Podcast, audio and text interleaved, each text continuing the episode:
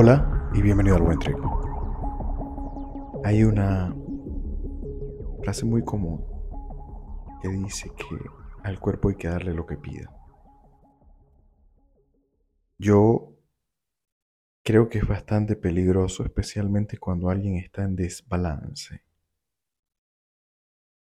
Y es que es muy diferente darle al cuerpo lo que pide que darle al cuerpo lo que necesita. Y lo que pasa es que cuando estamos en desbalance, cuando estamos enfermos, cuando sufrimos de manera marcada, cuando se va incluso ampliando por nuestro cuerpo, mente, eso que se gesta como un nuevo orden, ¿no? El orden de una enfermedad, el orden de, de una patología, de un malestar.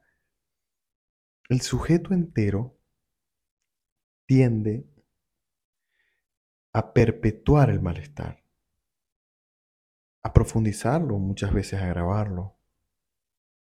Y es lo que el cuerpo pide. Cuando alguien tiene mucho dolor y está habituado a tomar pastillas analgésicos, lo que pide son analgésicos. El cuerpo los pide. Cuando alguien mm, tiene una relación tóxica y le dejan, el cuerpo pide ver al vínculo tóxico. Cuando alguien fuma cigarrillos y le quitamos la cajetilla durante un rato, el cuerpo le pide su cigarrillo. Cuando alguien está ansioso, el cuerpo le pide carbohidratos. Y en todos estos casos, esa sabiduría del cuerpo puede estar como en tela de juicio. No nos ayuda mucho. Y es muy importante esto. Parto de la premisa de que cuando estamos en desbalance, nuestra sabiduría también hay que cuestionarla. Porque esa sabiduría nos llevó hasta ese punto. Y si seguimos haciéndole caso a esa sabiduría, probablemente agravemos el estado en el que nos encontramos. Si volver a emborracharme no hace que la olvide, y ya llevo varios intentos, quizá vale la pena detenerme, de traer nuevamente la misma solución que no está aportando nada nuevo, para invitarme a producir otra cosa.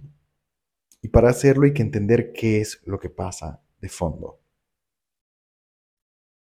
Darle al cuerpo lo que necesita parte de la premisa de que podemos entender qué necesita el cuerpo. Como he dicho antes, para mí es un asunto de cuerpo-mente. Cuando yo estoy ansioso, si yo voy de una vez y apelo a la pasta y lo hago una y otra vez y lo hago una y otra vez sin cesar, yo de cierta manera estoy prolongando e intensificando el malestar. Soluciona la pasta, lo ha solucionado en el pasado, me ha ayudado a eliminar estructuralmente la ansiedad, no, no me ha ayudado. Entonces doy un paso a un costado y digo, listo, ¿de dónde nace esta ansiedad? ¿O de dónde nace aquel dolor? ¿De dónde me surge esta enfermedad? es que el dolor te, lo ha diagnosticado con determinado nombre un médico y te ha dicho que lo que tienes es tal cosa.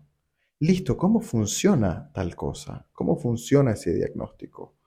Muchas veces como pacientes, a mí me parece siempre muy curioso que nos digan pacientes, nos hace ver como que somos dóciles, pacientes, esperamos a que el otro nos diga algo y nos dé una pastilla.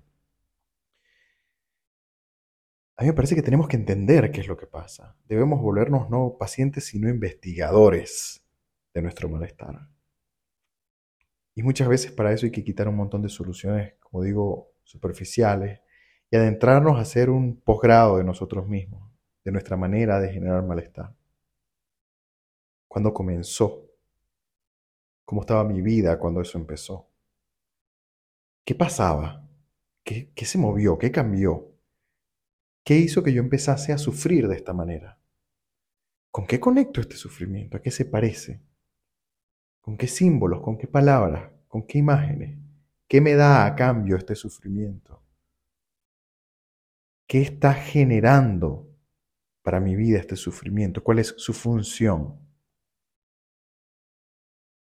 Al cuerpo, corrijo al cuerpo-mente, hay que darle lo que necesita.